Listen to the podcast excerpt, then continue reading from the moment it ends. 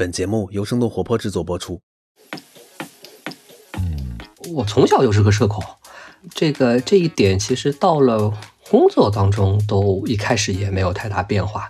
就比如说在微信群里面，超过五个人的群，我就不想讲话了。以前刚开始工作的时候，一些开会，对吧？开大会，超过十个人，我一般就不太发言，很少发言。我觉得后面能够让我在这工作上去克服我社恐的一个潜在劣势，其主要是靠刻意练习，不是说我突然性格大变的，那绝对没有。那我本质上还是一个比较安静内向和不太想多说话的人，但是我通过一些刻意练习，哎，让别人觉得我可能是一个社牛了，就所谓的职场社牛。就很多群里，你看他也话最多，对吧？每次开会他都真想表现自己。但你说老实话，真的你到了一定的职场场合，那些可能表达欲很强、看着很社牛的人，但是他背后的思想，他讲的话没有到点子上，会被我无情的打断的。对啊，你你不要说了，对你这个不是我们在讨论的东西，你安静点，旁边待着。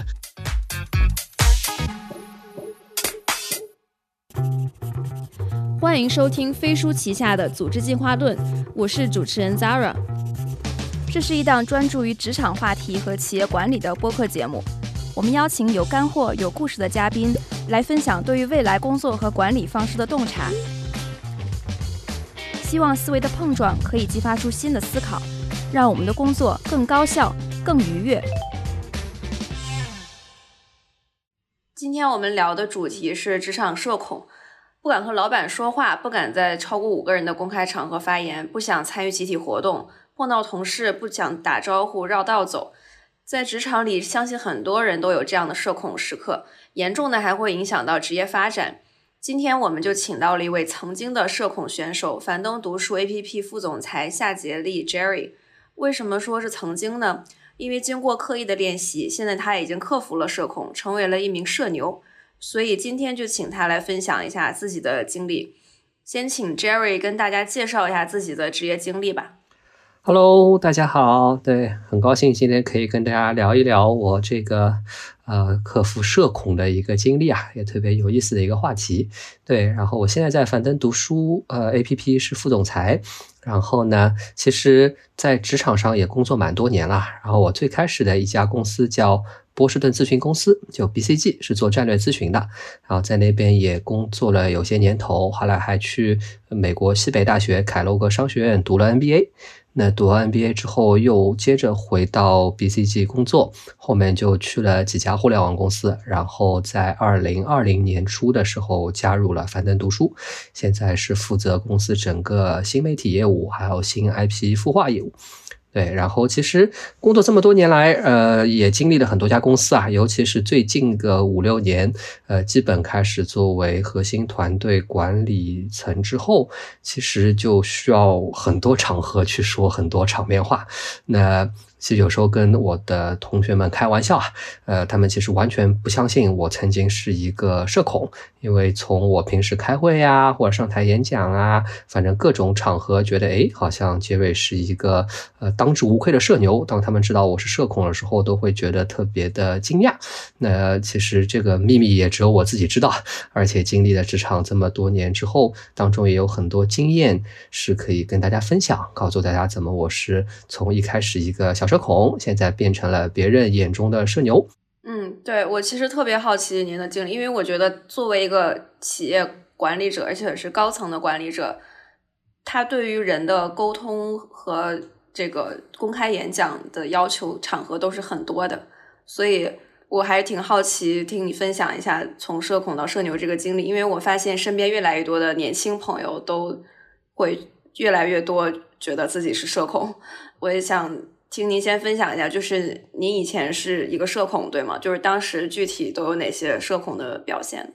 对，其实我我从小就是个社恐，性格就偏内向，所以这个这一点其实到了工作当中都一开始也没有太大变化。那具体就比如说啊，我可能说出来很多人会不信，就比如说在微信群里面超过五个人的群，我就不想。讲话了，我就不想打字了。我可能如果被逼无奈要打些字，都得前后斟酌这句话有没有说错，说出去会有什么反应，就特别在意。甚至五个人以上群里面，大家对我的看法。那你说以前刚开始工作的时候，一些开会，对吧？开大会超过十个人，我一般就。不太发言，很少发言，对，然后更不要说你去上台去演讲，对吧？是那时候有时候工作需要得去和一些客户做一些汇报演讲，那很多都是小场子啊，就大概四五个人在，我也得前后演练个半天，对吧？一开始可能都很紧张，然后去讲之前晚上都睡不好，这都非常正常。那再小时候就更夸张，比如说路上见到熟人，那一般人都是哎很积极的打招呼，我一般是哎呀你不要看到我是吧？呃我不认识你，然后尽可能的做一个小透明，然后都都避免有正眼接触，就这种事儿都很多。所以其实我自己是很清楚，其实各呃生活和各方面自己以前就是一个呃小社恐。那当时这个社恐的来源是什么呢？我觉得更多还是一个一个性格原因，我就人多了就觉得不由自主的紧张，然后也相对敏感，然后也不比较注重自己在别人眼中的形象。就老是担心，可能哎，这个话说错了，或者动作做了，会不会让别人对我有什么意见？我我甚至跟我自己家人开玩笑说，我最不喜欢的就是生日聚会，因为每次生日聚会的时候，你过生日这个人就必须是舞站在舞台中央嘛，对，是在个人的注视之下做很多事情啊，这对我来说就跟公开处刑一样，所以我宁愿生日都不过，也不会请别人来参加我的这个各种生日聚会。社恐和不自信是一回事儿吗？我觉得其实还好，因为我从小到大，呃，尤其在大学的时候，其实各方面表现都还好，也是个蛮好的学生，成绩也很不错。就说你要说不自信，倒不多，我有时候还是蛮自信的。那包括甚至。走上工作岗位，那最开始在波士顿咨询公司，那初级员工很多时候会负责一些研究分析的工作嘛。那其实一对一的时候，或者开小会的时候，那我对我做的工作还是相当的有底气和比较自信的。很多时候都敢于和资深合伙人直接一对一的去争辩一些事情，对吧？那所以这方面我倒觉得从来没有，但就是人一多，哎呀，就就不太想 不太想表现自己了，对。其实“社恐”这词本来它是一种疾病，就是在这个它的专业定义是一种过分的境遇性害怕个体在公开表表演场合和社交场合下担心被人审视，害怕自己会出丑和行为窘迫。呃，但是我们发现最近几年“社恐”这个词已经被泛化成一个流行语。就是当大家说社恐的时候，并不会说哦，就是他是那种特别特别严重的社恐，而是单纯的可能就是不想跟一些人打交道。你有觉得社恐这个现象会变得越来越普遍吗？呃，我其实觉得也是慢慢普遍了，尤其是社交媒体现在呃用的越来越多，对吧？其他呃不说，就以朋友圈为例，我估计很多人跟我会有一样的。一个做法叫朋友圈发的东西越来越少，偶尔要发几张照片，还得各种呃斟酌语句，各种 P 图，对吧？而且往往都是把自己生活当中最好的一面发出去，或者有些人索性就把朋友圈关了。那我觉得这本质上还是大家越来越在意，呃，在彼此心眼中的形象。对，以及你稍微做一些事情，它因为社交网络它是比较的发达，它很容易放大你的一些缺陷，当然也可以放大你的优点，但是这个更多人害怕的是它的一些缺陷被放大，就这种无形的这个社交压力是随着社交网络的发达，这个压力就越来越强。所以你会发现，大家索性哎，那往后退一步，躲到自己的 comfort zone，躲到自己的这个舒适圈那边，对，宁可啥也不发，啥也不说，啥也不展现，呃，做一个社交小透明。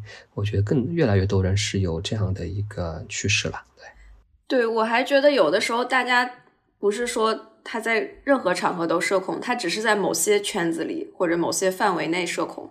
比如说，有的人他可能在自己特别亲密的朋友啊，或者这些小圈子里面，就是很舒服、很社牛，但是他到了公司或者跟一些自己没有那么熟或者不愿意去社交的人面前，就会变得比较社恐。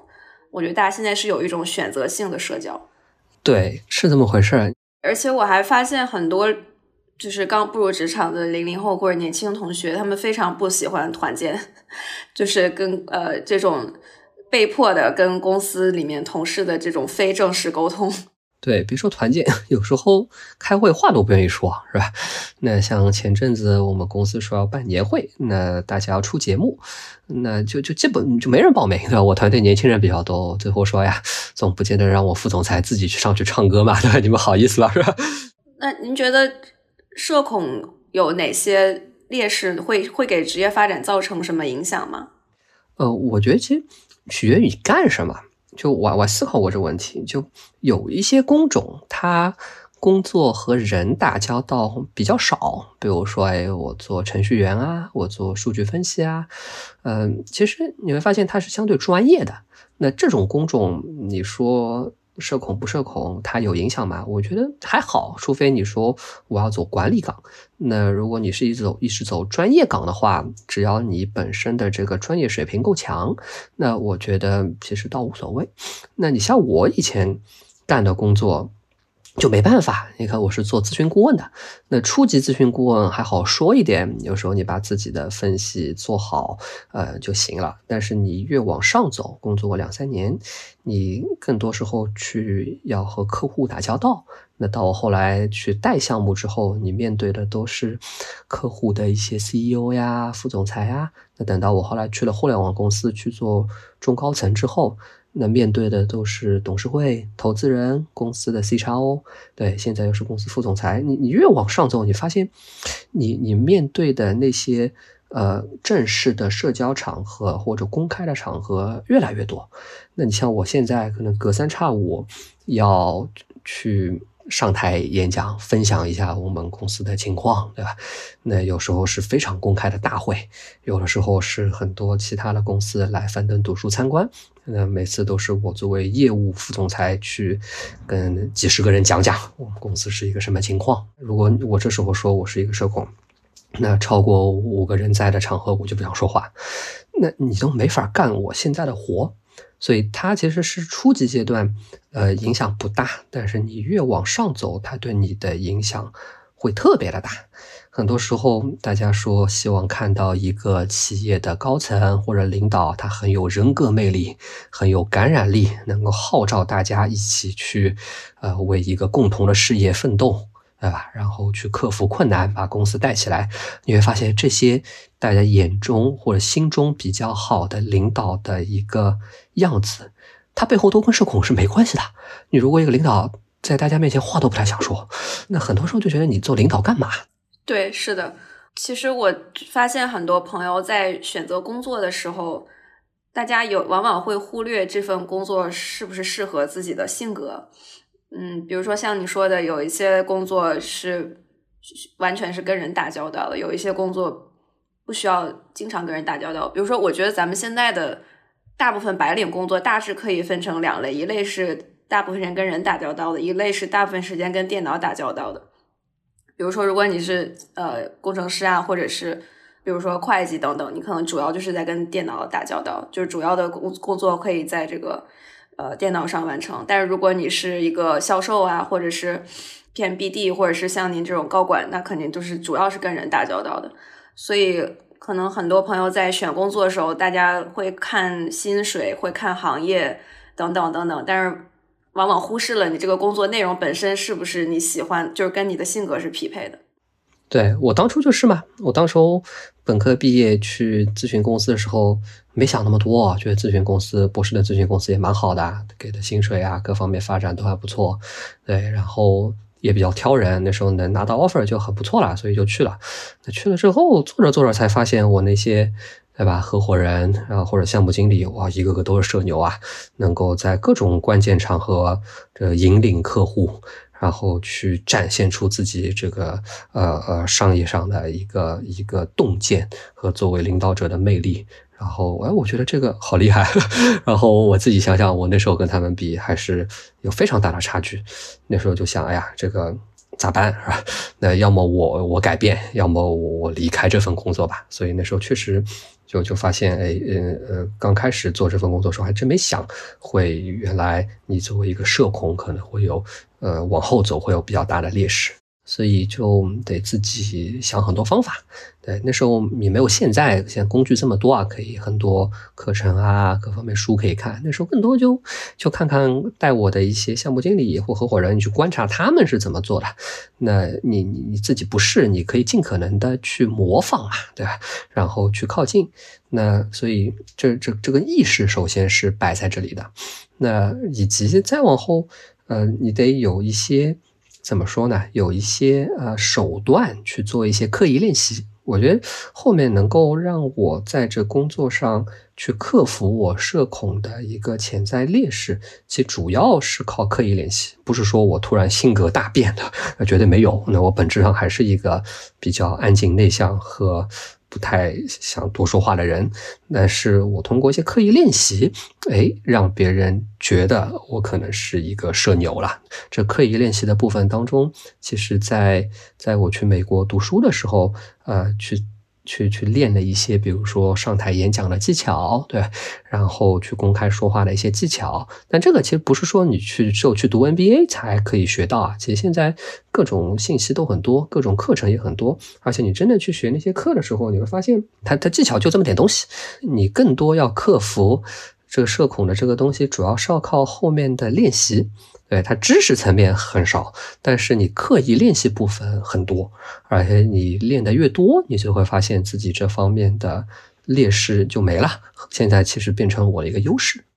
对，其实我发现很多人他的公众演讲能力非常的强，但是他实际上可能是一个很内向的人。就我觉得这两个是不冲突的，因为像您说的，像演讲等等这些能力是可以通过后天的练习去提高的。但是我比较好奇，这具体怎么练习？对，其实我我我我后来想一下，我那时候就就定义了几种情况，是你一定要展现出你是社牛的，对吧？你去上百人的场合公开演讲是一种呃最猛的一个场合了。那你在十几个人的场子里面去开大会发言，做重要发言，对吧？那这也是一种。那你在公司内部做培训，或者接待外面的一些呃来访者，可能也是几十个人的场子，大家所有人都听你讲。那这这这就无外乎这几个场合嘛，对。然后，那其实最难的还是真的是几十个人盯着你看的这种演讲性质的一个一个一个情况。但这个这个这个这个情况逃不掉，对吧？那现在像我做高管，他的这个场合就很多。那其实这一块儿，我当初在美国凯北凯罗格商学院读 NBA 的时候，确实还是集中锻炼过了。但这个方法其实每个人都可以学，很简单，就说首先你去看一下一些基本的演讲的一些要求。就比如说，哎，你手势怎么样啊？然后说话的语调怎么样啊？然后你的一些讲话有逻辑啊？其实这个都都都都是很基础的东西，你稍微看一眼就可以了。你有这个意识啊，原来手不能乱放，对吧？不要老摇。然后是一块儿那我们那时候练的那个课程就练得很猛，就比如说你每次。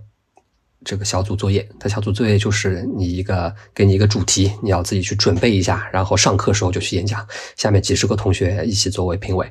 那你在上台前得把主题练完之后，第一步其实是对着镜子，你看着镜子讲。我不知道多少人有没有试过去看着镜子里面的自己讲话，这个可以试一下。这个尤其最开始试的时候，这个体验绝对很差。你学这是谁啊？对吧？在讲什么？你就觉得非常的尴尬。但是，一旦你克服了。这个第一步的心理障碍之后，哎，后面你就会看，哎，原来我说话是这样子的，哎呀，原来我说话会皱眉头，啊，原来我这个手势这么多，我自己都不知道，对吧？这第一步，你对着镜子讲。那讲完之后，我我觉得对我比较帮助比较大的刻意练习的部分是，每次你去上台演讲的时候，下面有一堆人，他带着挑刺儿的这个心态看你演讲。啊，他不是说你不不是说啊，你讲的好，杰瑞这个很不错，而每次都是杰瑞，你怎么手又抬起来了，对吧？杰瑞，你刚说了这段话的时候，你发现你嘴巴又在那里发出很奇怪的声音，就你每次都被一堆人在那挑刺儿，你挑完很想扁他们，对吧？但哎，但你知道他是为了你好，所以你每一轮、每一轮、每一轮，每周被他们挑刺之后，之后你会发现，你那些自己没有意识到的一些说话呀，或者呃表达时候的一些小毛病，在他们的提醒下，你全都意识到，全都改掉了。其实这第一，第二，你的底气很足。你你每每周说话被人骂一遍，那骂完之后，你下次就不慌了，对吧？我们反正每次被人骂大的，慌慌个啥？所以其实你这个底气很重要。那其实像这种练习。可以随时做。像我以前自己带团队的时候，我团队有几个同学，他是很多时候要去跟，比如说董事长或者 CEO 汇报。那这种场合，其实你的演讲和你的汇报的水平要求也很高。那我就是在可能开会前一周，对吧？拉同学在下面来，呃，我们来操练一下。你上台把你要讲的东西先讲讲，下面剩下台上坐个两三个人，一样的方法。你讲的话，我来喷你一遍，喷个两三次之后，你发现任何人他都有底气了，在最后去和 CEO 和董事长汇报的时候，哎，他就能够完全 hold 住这个场合。所以发现这方面的一个练习其实没这么难，更多时候你要有，你更多时候你是要有意识的去做这个事儿，对吧？那你到我到现在，如果有一些非常重要的一些场合。要我上去讲一些话的话，我都会参参参照刚刚那个方式。哎，准备好东西，你在镜子里面看自己讲一遍，对吧？然后可能挑几个朋友，那在他们面前再讲一遍。哎，你就有底气之后，你就可以去再去做的事情了。OK，所以这是第二块。那后来当我这个呃技术演讲的技术有了一定的积累之后，其实。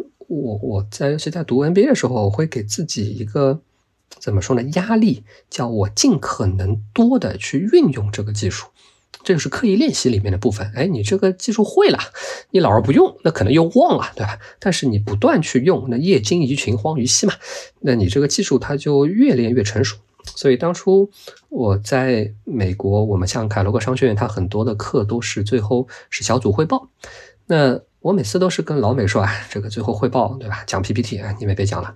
呃，我也知道你们很多人上台演讲也很紧张，对吧？那我不紧张，我来讲。其实我也紧张，但我就是利用这个方式，我去操练一下，对吧？就多个操练的机会。你发现每次都这么做之后，哎，你讲多了，其实你自己底气就很足。我后来就给自己心理暗示，叫我在美国的商学院用英文跟人汇报演讲都能讲得很好。你跑到我们自个儿国家的环境下面，我用中文讲的还怕个啥？一旦有这个心理暗示之后，你会发现你的底气就更足了。所以这几步下来之后，那到了现在，你会发现，无论是几百人的场合，那甚至我给团队做 training，给团队做培训，或者接待外面的这个呃一些来我们公司参观的这些呃这些人，那这种场合你现在都不用练，你每次直接就上了。所以这是一步步做下来，你会发现我还是那个。内向的人，但是因为我把演讲、公开演讲这个技术给刻意练习练熟了，那每次对我来说不就是展现一下技术嘛？那讲完之后，我该不不想说话还是不想说话，对吧？那该不想理别人还是不想理别人，但是没事儿需要我展示技术的时候，我现在就完全没问题。你跳出这个环境，你来看，那你做高管也好，怎么着？其实你就是那些关键场合能展现出你的。一些演讲能力、你的魅力、你的表达的一些呃方式比较好就可以了，对吧？他不需要你无时无刻都是这样子的。所以自己的一些，就是我自己的一些一些小的经验，跟大家分享一下。对，我觉得这个特别有启发，因为大家当大家说到性格的时候，大家会觉得性格是一个天生的东西，但是如果你把这些当成一个技巧，技巧是可以培养的，是可塑的。所以它本身就会让人至少有希望说，哦，这个我是可以胜任的一件事情。然后这个本身也能减少大家的一些恐惧。然后我自己也有类似的经历。其实我发现，在任何场合，比如说演讲的场合，如讲得好，最重要的就是过度的准备。比如说我们觉得最伟大演讲者，比如说乔布斯的苹果的一些发布会，他其实每他都是以秒的维度去仔细的排练过的。就是大家虽然看他讲的时候感觉很自然很流畅，但是就就正是因为他已经排练了很多很多遍，然后每一个每一个字都是斟酌过的，所以他才能让大家觉得这个东西看起来不费力，但他实际上花了很多力气去准备。所以我觉得，如果其实对于演讲这个场呃这个场景来讲，我觉得就他可能没有捷径，就是靠非常非常充足的准备。比如说，如果不清楚讲什么，可以提前写逐字稿，然后背甚至背下来，然后然后或者把自己的练习录成视频，然后再回去看等等这些方法。对，而且他很多时候是你一旦在非常有挑战性的场合里面去讲话，你不社恐了。积累到一定程度了，就比如说你在几百人的场合你都讲过话，讲得很好，你下次回去开会面对十几人的场合，你就不会有任何的心理负担，对吧？可能你几百人的场合你你操练的很好，几十人场合，哎，你稍微练一练就行了，因为你有这个底气在，就像踢球一样，你世界杯也踢过了，那你平时训练赛啊，那不就是踢着玩吧？所以为什么我老说这是一个技术，很多时候就是这个道理。对，其实我小时候也是一个社恐，就是。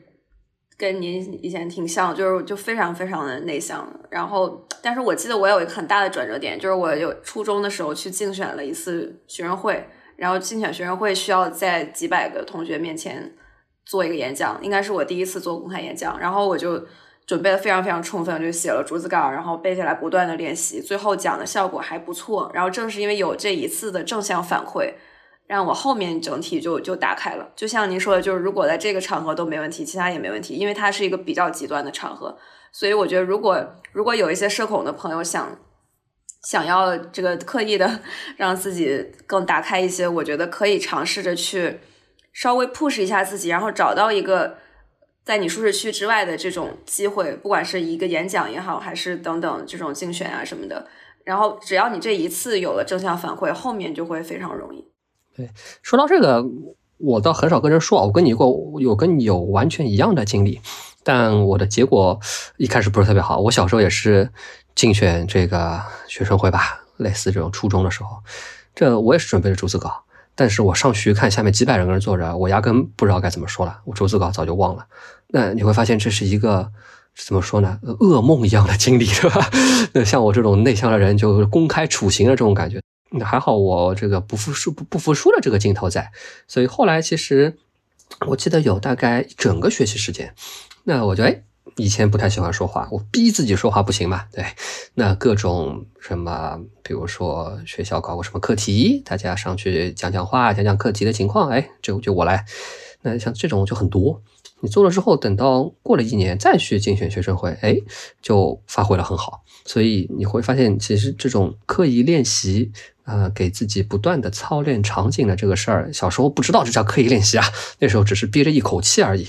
那其实以前也用过，那其实跟跟你刚刚提到的那个场景非常类似。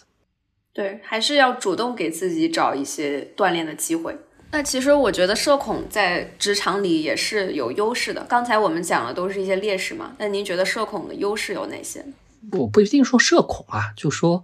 我觉得很多人说自己社恐或怎么着，很多时候他是偏于内向的性格。我觉得有几点，第一就说，首先不要觉得自己内向性格它是个问题。其实包括现在很多家长，如果看小孩子对吧，不太外向，我有时候比较闷，就很着急，说哎，我家小孩子以后是不是在社会上不行啊，对吧？怎么话都不讲啊？那都会觉得是个问题。首先，我作为一个一度曾经一直包括现在也比较内向的人，都从来没觉得是个问题。它是你自己的一部分。首先要去接受它，不要觉得这是一个病，或者觉得这是一个自己低人一等的表现。这第一。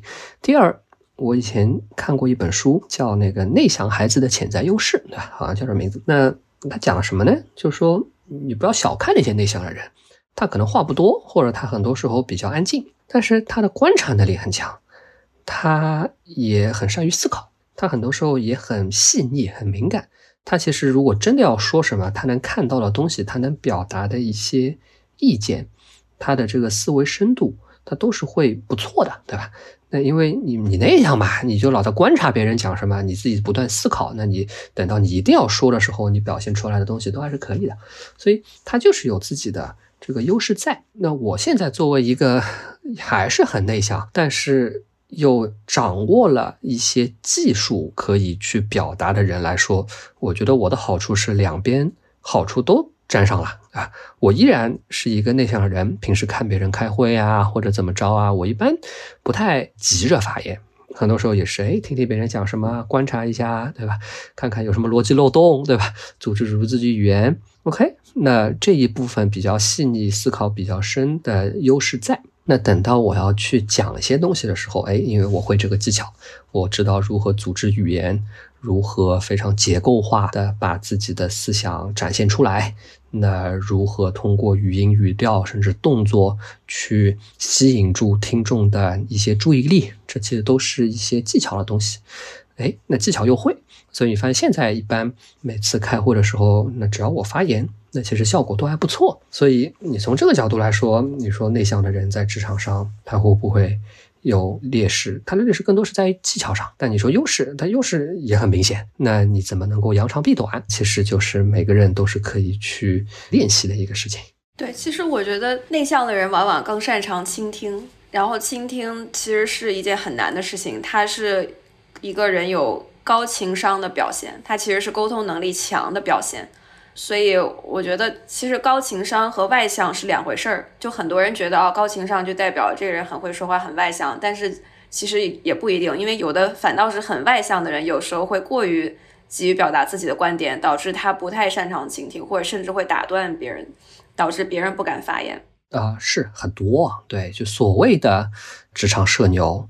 就很多群里，你看他也话最多，对吧？每次开会他都啊，真想表现自己。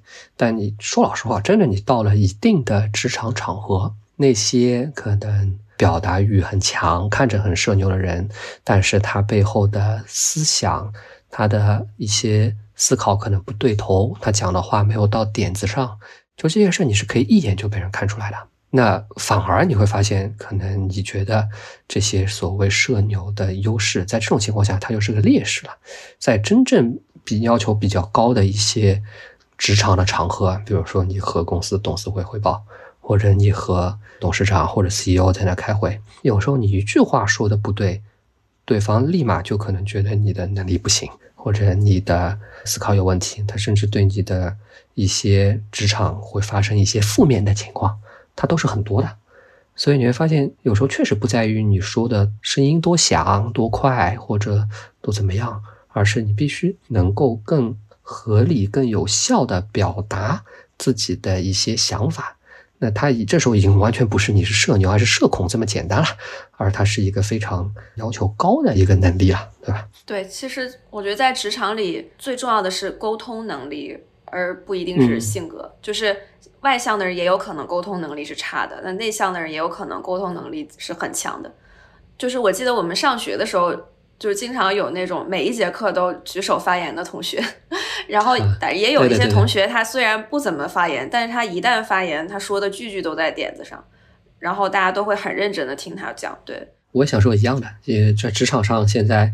你会发现，所谓看着很外向、很能说会道的，对吧？尤其在我这儿，如果我主持了会议或怎么着，你上来两句话可能没有在点子上，或者明显我们没有在讨论这个东西，你只是急于。表达或者急于展示自己一些东西的话，会被我无情的打断的。对啊，你你不要说了，对你这个不是我们在讨论的东西，你安静点，旁边待着，类似这种。对，其实有的时候过度的包装自己，反倒是有负面的影响，就是会让人觉得这个人就是没有什么内在的东西，只是外外面比较会表达。对对，是这么回事。就有时候看场合，就如果就我在讲的时候，我知道想起来以前我很多呃在美国读书有很多印度同学，如果大家跟印度同学接触多，你会发现他们是一个特别喜欢表达的一个人群，在很多场合可能时间有限，也就可能四五个人的发言，可能一半是印度同学，那无论怎么着，你至少记住他了，反而有时候也不是什么坏事儿。但我本质上不太鼓励这样的行为，尤其在职场上越来越或者在你职场比较。要求越来越高的一些场合，那就像你说的，有时候你只是讲了东西，发表了一些声音，但是你背后的一些观点或一些思考或一些表达方式，其实并没有很深、有很深入的东西在的话，其实反而有时候会是一个反作用。对，对我觉得内向的同学往往他表达之前会更深思熟虑一些，然后这样说话也更有重点、有条理，就是语出惊人。大家好，我是主持人 Zara，我在组织进化论的听友群等你哦。微信搜索“飞书 OKR” 的全拼，添加小助手就可以进群。欢迎来和我们深度交流，结识志同道合的朋友。也欢迎大家在评论区分享你听完本期的感受。我们会选出五位听众，送上 Jerry 推荐的《刻意练习》一书。那您觉得有哪些？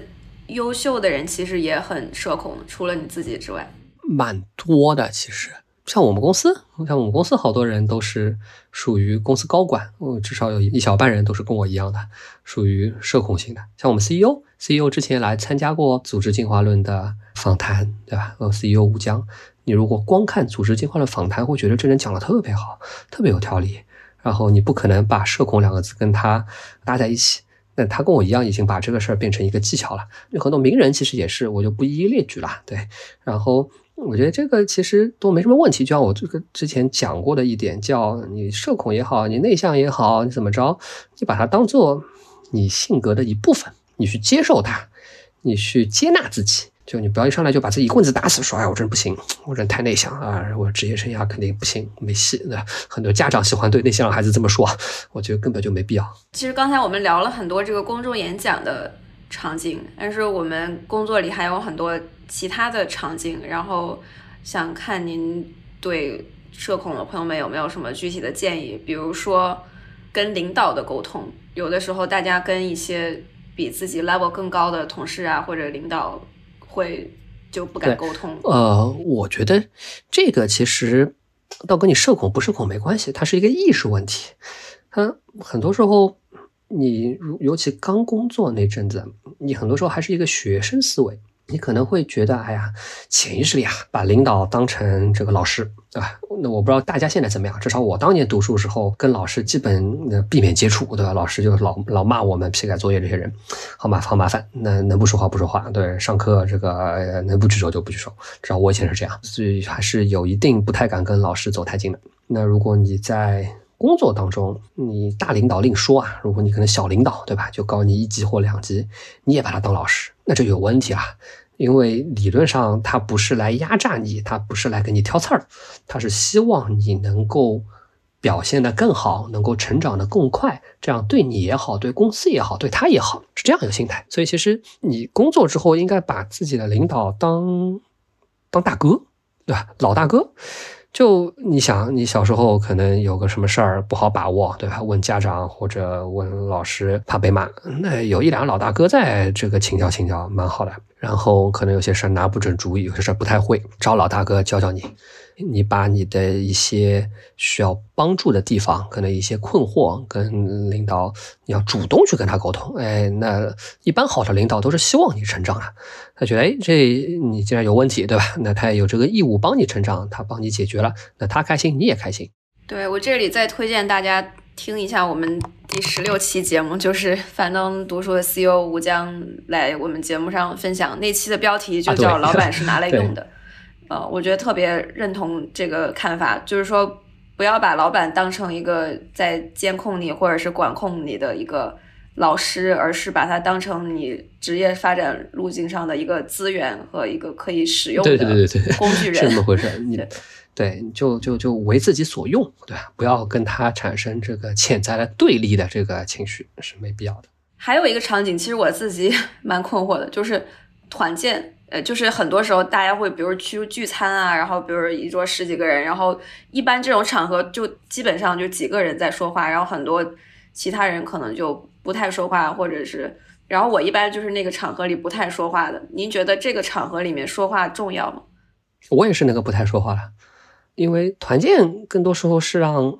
大家互相多认识认识，那有些人更急于让自己被认识，也蛮好的，或者他就是这个性格，我觉得不错。就团建不属于我定义的，你一定要展现出什么样什么样素质的这个场合，它理论上是一个更轻松，那你让你自己更能够放松、更融入的一个场合。那你你喜欢听别人讲，那就听呗。你喜欢多讲讲就讲讲呗，我觉得这个倒不是说一定要怎么样，对吧？但有人说啊，那领导难的组织上团建，我在那边缩着啥都不说，那我是不是就融入不进公司啊？啊，没必要，对我也是在这种场合不会说话的人，但是呢，我一般融入公司都融入很好，因为我跟所有同事的一些沟通或者建立联系，我更喜欢一对一，团建只是场合之一嘛。你没事儿请同事喝个咖啡，跟这个比较呃资深点的同事一起吃个饭。对吧？一对一请教请教，聊聊天，对也行。那我时间顶多花的久一点吧，啊，二十个人，我挨个请一轮吃饭或喝咖啡。别人可能一次团建，大家都认识你了。那我各二十人各来一轮，可能搞个两三周，大家才认识我，不要紧啊。最后效果是一样的，对吧？更更多是你怎么让自己怎么能够呃开心，怎么来，对吧？我也是一样的，就是我比较更喜欢一对一的这种沟通，我觉得会更深入的了解一个人。但假设说这个有三个人以上的场合，我基本上就是说话最少的。对我也是，我一般坐在那边听听大家讲讲啊，蛮好的。对，但我有一个小技巧给大家分享一下，在这种场合里面呢，我一般听的比较认真，而且我自己反应比较快，也比较幽默，所以很多时候在很多人讲了半天之后，哎，我冷不防来一句讲个小笑话啊，大家一笑，那其实对你的印象反而不会差。一说话就一鸣惊人，对，就哎，别人说完之后，突然呃插一刀，对吧？或者补个梗，或者怎么着，哎，大家觉得小伙子不错，对。嗯，还有一个场景就是工作里会议嘛，开会很多，其实很多时候，呃，我觉得老板对于员工的印象，很多时候是来自于会议上的发言的，比如说这个人愿不愿意贡献自己的想法，他想法的质量和思考深度如何，那。但是有一些同学因为不好意思在会议上发言，就丢了很多展示自己的机会。这个有什么建议吗？我觉得就开会发言，首先是看，如果是内部小会，就一般工作会，对吧？可能是你自己团队内部呃大家参加的，就这个会上的发言和你社不社恐其实关系不大。有时候叫你必须要发言，啥意思呢？可能讲到这个东西正好是你工作领域的，或者呃要推进这个会议的讨论。他需要的信息只有你有，那理论上你出于工作素养，那无论你是社恐还是怎么着的，你别管了，你必须得去讲，对吧？因为要不然你就其实并没有在很好的做你这份工作。就这种场合，其实是大家千万不要客气。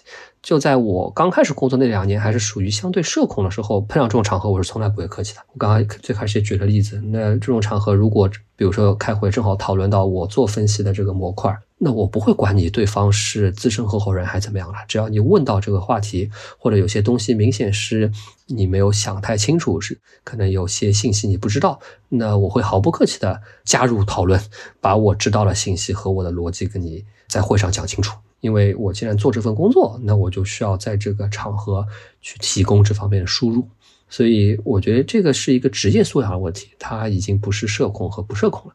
那有些场合，比如说比较轻松一点的开大会，对吧？其实就叫说不说话也不要紧。那这种时候，你有些人爱说，有些人不爱说，他倒是一个跟性格关系比较大的。对，那这个。就再说，对吧？但是在这种小会的时候，我觉得，那你有时候必须要发言的时候，你千万不要客气，要不然老板不会觉得说你是性格问题，他可能是觉得你是工作态度问题 或者工作能力问题。是的，这个这个可能更可怕，对吧？对对对，就老板会觉得你的投入度低，或者说不愿意参与，就明显讨论到你应该知道的这个领域，你咋不说呢？对吧？那那有时候我是老板，我都会点一两个人，哎，我说这块正好你比较熟，你告诉我你是什么想法？对，你说我没想法，好，完了，我不仅不会觉得你是内向不内向，而是你到底想不想好好做这工作？对对对，是的。就说到开会这个，因为我们日常都用那个飞书文档开会嘛，嗯，其实我发现用那个飞书文档开会，它它能给所有人一个充分表达自己的机会和平台，因为是。我们很多时候是用评论的方式来表达想法的，就比如说提前把会议内容写成一个文档，然后大家可以基于那个文档的内容花词评论，然后表达自己的观点。那这个时候，不管你是社恐不社恐，你是什么性格，其实大家都可以用这种书面的形式把自己的想法展示出来。嗯，我其实说到这个，我是特别喜欢 飞书这个文档功能，因为它就解决了我作为一个。社恐或者作为一个老板社恐的一个非常大的一些工作上面的效率不高的问题，就其实，在用飞书之前啊，就比如说我有个事儿，我要跟几个人交代一下，对，那我没办法，我把他们拉到一个群里面，先打一大段文字，讲一下这事背景怎么回事儿，或者有时候召集大家开个小会，先把这个背景讲清楚。这其实就搞个半天了，我打一段文字，前后斟酌，哪儿写错了或怎么着，对吧？讲出去别人会不会有什么反应？尤其人多的时候，对我这个社恐的那一面又来了。那后来我们用了飞书文档之后，特别方便。我我只要我哎看着文档看着看着，哎觉得这事儿可能跟另一个人相关，我直接艾特他不就可以了吗？剩下的他自己都能看到，我都不需要再去前后解释个半天，然后就省掉了我很多潜在的必须要去拉群或者当面沟通的这个场景了。对我那时候觉得哇，这个工具社恐老板的福音啊，是吧？这样我就不需要跟很多人废话了。它降低了很多沟通成本，所以。其实一个 at 它背后省略几千字，就是因为所有的上下文都在那儿。对对对，真的特别好。而且我就艾特你一下。就大家都习惯了艾特别人和被艾特之后，你都没什么心理负担，对吧？不像我以前拉群还得挨个问一下，哎，我有个事儿啊，我把你拉到群里面，一会儿沟通一下，你看行不行？可能有些人不回我，OK，又等个半天，然后我在那焦急的等，我一个社恐又不想去主动问他，对吧？所以就发现这方面的潜在的一些小麻烦，那在飞书文档这个功能下面，其实都被解决了。是的，那您觉得社恐的朋友们需要？改变自己吗？我觉得呢，就还是最开始讲的那几个判断维度。第一，就说你首先这是自己的个性和自己的一部分，你没必要呃性格不在这一方面，你硬熬，对吧？那很痛苦。我觉得这方面没必要，就接受自己是一个内向的人，问题不大的。第二，就取决于你的工作，你如果内向，它会不会有问题，对吧？那有一类工种，我们就开始说的，像程序员啊，或者做一些数据分析啊，就很多这方面工种无所谓。那那你你爱咋地咋地，只要我活干得好，我专业能力够强，没人能说你什么。但一旦你的工种你是做以后肯定要做管理类的，你要像咨询顾问这样去跟客户打交道的，你是做销售，你是做品牌市场，那你没办法。那这时候。你出于以后这个工作要好好做，你必须得做些改变。改变也不是自己的性格，而是我建议像我一样，可以去做很多刻意练习。就我的经历，包括很多人经历，都告诉大家，所谓那些啊需要你变成社牛的场景，也就那些。而且你通过刻意练习是完全可以啊掌握这个技术的，那就行了嘛。有哪些职业是比较适合社恐的？我就跟人打交道少的都行，对吧？比如说你做投资，哎，做二级市场投资，你可能跟树打交道，看股票，这见不见人无所谓，对吧？只要你这个投资。呃，收益高，你干啥都行，对吧？大家都是求着你的。对你说做技术开发的，做数据分析的，甚至做科研的，很多时候我觉得只要你是跟这事儿打交道比较多，跟人打交道比较少，那其实你是不是社恐都影响不大。对对，其实我觉得就投资下面就是一级和二级就很不一样。就是二级可能就是跟数字打交道，那一级就是每天见人，就 对，就是你说你做风险投资，你就是每天见人，你是个社恐，对吧？都不好意思加人微信，这没法弄，是吧？哎，你说我是做私募股权 （private equity），那哎我门槛高，对吧？很多时候算 model，那就行了。那这时候你说我社恐一点点要紧吗？问题不大。你说我是二级市场投资，天天炒股票，可能就是看书，各种 K 线，那平时都见不到几个人。那你说你是社恐，那关系根本不大。所以其实回到最开始你说的，大家挑工作的时候，你都得想清楚，我这个活要干好，对它有哪些核心关键要素？其实我我比较建议大家，就可能找一份工作的时候，如果你有一些朋友啊，或者学姐学长在这个行业，你先去采访他们一下，就是问问你平时的工作内容是啥，或者你的典型的一天是怎么度过的。我觉得这个会很有用。嗯，咱们聊了半天，我觉得你应该跟我很多时候有点像，很多场合下也相对社恐。那你当年做风险投资的时候，应该没少碰上一点挑战吧？是吧？因为我我上学的时候就是做了很多记者的实习，然后后来做风险投资，其实这两个的共同特点就是它都是提问的行业。就是虽然我们要跟很多人打交道，但是我们在打交道过程中，就像现在这样，就我一般都是一个提问者或者是访谈。者的一个角色，因为我很喜欢听别人讲话，就我觉得能学到很多东西，然后也能认识很多很有意思的人。其实我觉得对于一些内向的朋友，我觉得提出好的问题，也许是一个挺好的一个开头，因为每个人都喜欢表达自己相关的，就是大家都非常喜欢 talking about themselves，所以如果你会做一个很好的提问者，让别人觉得你非常对他非常感兴趣，非常关心他的一切，这个其实是很容易让别人愿意跟你交流的。是，对我现在很多社交场合就是用这招，我也不太想说话，我也不太想各种上蹿下跳认识其他人，有的时候逮上一个，比如说小环境，那就跟人聊聊天呗。我一般问几个问题，那碰上对方爱说了，你就讲吧。那我也能听。那一般碰上很喜欢说的人，他就会像你说的，就觉得哎，今天聊上知己啦，这么懂我，能问出这么多让我能够很好发挥的问题。聊完之后，很多人跟我关系都很好，我其实也很也也很省力，就是对双方来说都找到了很好的契合点。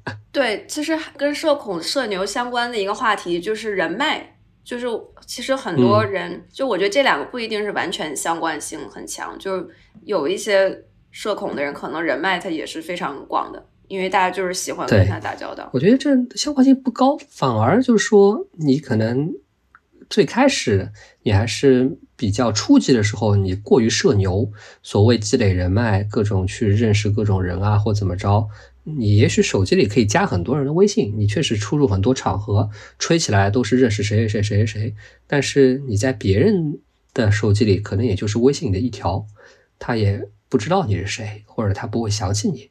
这种其实所谓的人脉，在我看来叫无效人脉或者低质量人脉。那我作为一个相对社恐人，我现在很多时候参加一些论坛啊，甚至上台发言完之后，那我就下面坐着，可能呃休息的时候我也不会说哎主动去跟大家认识认识啊或怎么着。我但只要我在那坐着，那很多人大都会过来主动认识我，那也蛮好，我也很省力，对吧？那为什么？因为我已经是公司副总裁了。我可能上台讲一讲，别人觉得，哎，这小伙子讲的有点意思啊，呃，这个他下台会来找你，那对我来说就很省力。我的现在大部分人脉都是别人找上我，而不是我去主动去找别人了。那对我这样一个小社恐来说，其实就是非常省力的事儿。对，其实如果你一个人能输出有价值的观点，会有很多人主动找上来。包括我有很多朋友也是，因为他们比如说做播客或者是写文章。然后做视频、做内容做特别好，然后他们的人脉底主要都是通过这些优质的内容吸引过来志同道合的人。这个其实是建立人脉一个很高效的方法。我觉得还有一个方面就是大家可以用自己舒服的方式表现自己。其实我们现在职场里的沟通是很多元的，尤其是用上飞书之后，就不一定所有的沟通都是。口头的沟通，比如说我们现在用了飞书之后，很多的沟通是用文档完成的。如果你比如说不敢去公开场合演讲，你也可以把你的想法写成一个很完整的文档，然后发给一些同事让他们评论等等，然后大家会来回的传阅、转发，然后甚至老板会给你点赞。这个其实是也是能让你的想法被看见和传播的一个方式。对，就这种像飞书这个工具就做的非常高效。对，然后就像你说的，它是多维度沟通，效率都很高。对，包括我们有的时候视频会议的时候，我找不到发言的空档，我就会在那个聊天框里面打字，就是视频会议里面的聊天框，这样你就可以多个人并行发言，然后大家也能知道你在想什么，但是你其实不用打断别人。是我常干，所以一般视频会议时候，我我我基本不开麦，但我每次都是聊天框把自己的想法和问题打进去了。对，那很省力，都不用打断别人。打断别人对我来说也有也有心理压力，对吧？嗯，对。然后看呃，Jerry 有没有想给大家推荐的一本书？我个人还是推荐两本吧。我觉得一个是之前说过的，叫呃《内向孩子的潜在优势》，这当然是给父母看的。但是如果你恰巧是一个内向的人，觉得自己有点社恐。可能会有点问题，那建议你也去看看这本书，或者在樊登读书 APP 里面听樊登老师讲一下这本书。那他其实会让所有内向的人更好的接受自己，这第一。那再挑一本，就刚刚一直提到的刻意练习，这也是一本书啊，它就是技巧型的书啊。呃，樊登读书 APP 里面也讲过，他会告诉大家各种方法，怎么去培养一个一个技术。